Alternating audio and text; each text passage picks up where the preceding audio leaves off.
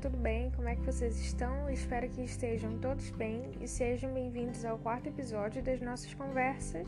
Eu sei que eu dei uma leve sumida nas duas últimas semanas porque eu tava com muita coisa para estudar, eu tava com muita coisa para fazer, mas agora eu vou tentar gravar com mais frequência e ignorem o barulho que tá aqui no fundo, é porque estão cortando a grama aqui do condomínio, então eu não sei se isso vai sair no áudio, espero que não. E hoje nós vamos conversar um pouquinho sobre perdão, que é um assunto que eu sinto que precisa ser muito trabalhado, porque é muito importante, sabe? A primeira coisa que a gente precisa ter em mente, que foi algo que eu sempre confundi, é que perdoar é diferente de desculpar. Eu acho que a desculpa é muito mais superficial do que o perdão, porque muitas das vezes é dito da boca para fora. A gente usa muito como uma questão de educação. Por um exemplo, esbarrou em alguém na rua, pede desculpa. Então é algo que é mais um costume do que, do que algo profundo. O perdão é um processo de transformação interna, é sobre você se libertar de pensamentos e sentimentos ruins e libertar o outro também.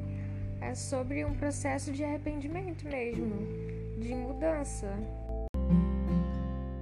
Eu sei que não é fácil perdoar, eu mesmo sempre tive muita dificuldade de liberar perdão porque muitas das vezes isso nos leva às nossas dores, mas não se compara à liberdade e à leveza que isso nos traz depois, porque é sobre se libertar de fardos passados e de angústias que você talvez carregue há muito tempo. E a gente vive numa sociedade que prega muita questão do olho por olho, dente por dente, muito essa questão da reciprocidade.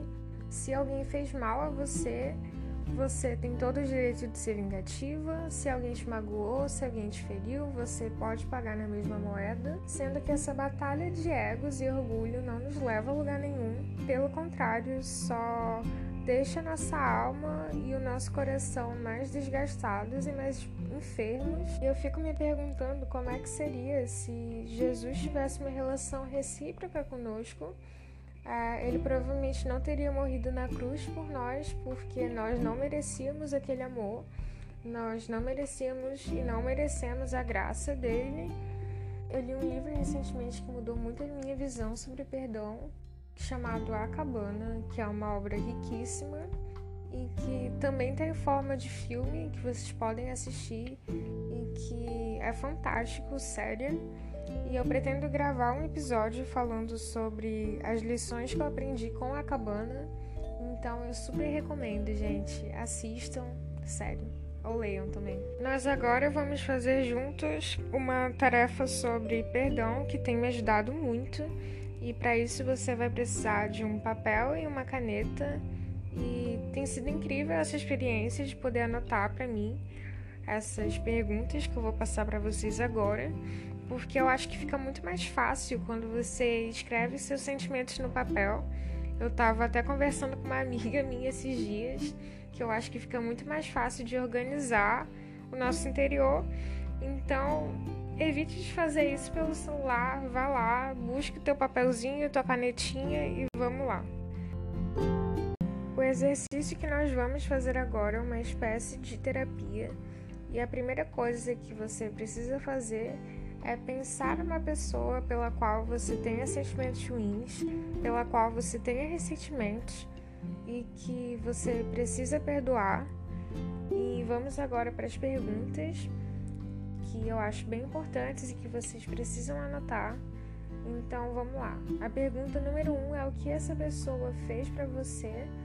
Procure ser bem honesto com o papel e com a caneta e escrever de uma forma simples assim não precisa ser nada muito complexo, porque só você que vai ter acesso a isso. É uma anotação pessoal sua.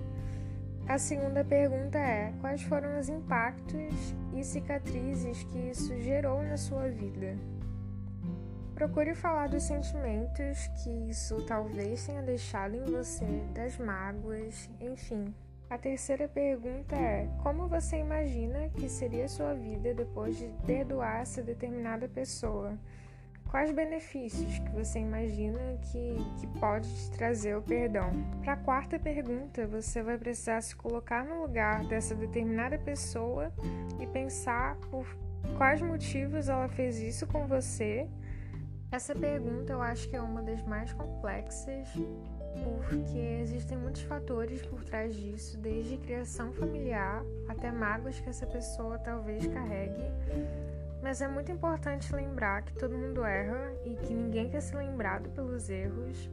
Já diria Jesus: atire a primeira pedra quem nunca pecou. E a quinta e última pergunta é quais fatores barra qualidades que você tem que vão ajudar a perdoar essa pessoa eu acho que o mais importante deles é lembrar que Jesus faz isso por você todos os dias, com toda a misericórdia e toda a graça dele.